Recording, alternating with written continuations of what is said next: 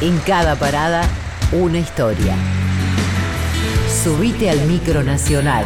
Conduce Juan Ignacio Provéndola.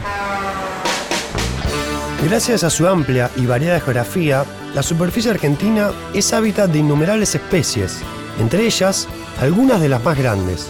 El ejemplo más conocido es el de las ballenas que frecuentan las costas del sur, aunque no el único, ya que al otro extremo de esas playas sobrevuela las alturas andinas el ave más grande del planeta.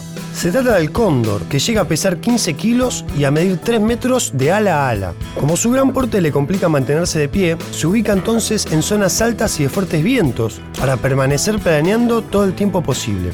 Si las condiciones son favorables, puede elevarse hasta 6.000 metros y volar un total de 300 kilómetros en un mismo día.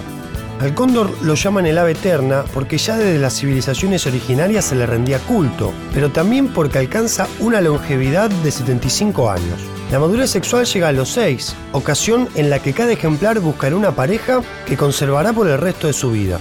La reproducción es lenta y compartida, a razón de una cría cada dos años, tiempo en el que el padre y la madre se reparten la incubación del huevo y los cuidados del pichón.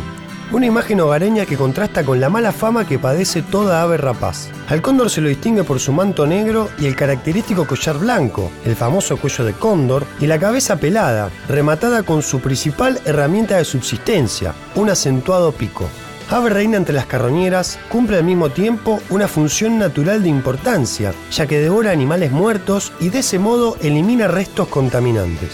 Una vieja leyenda aseguraba que el cóndor se echaba al vacío cuando enviudaba. Su duelo consistía en despedirse del nido, tomar altura y cerrar las alas para caer contra las piedras de los valles. Según esta creencia, el ave no buscaba morirse, sino reconvertir su propia materia en una entidad que lo trascendiera un ritual tan imponente y misterioso como los Andes en los que reina el cóndor. En la próxima parada, una nueva aventura. Micronacional, recorriendo el país a través de sus historias.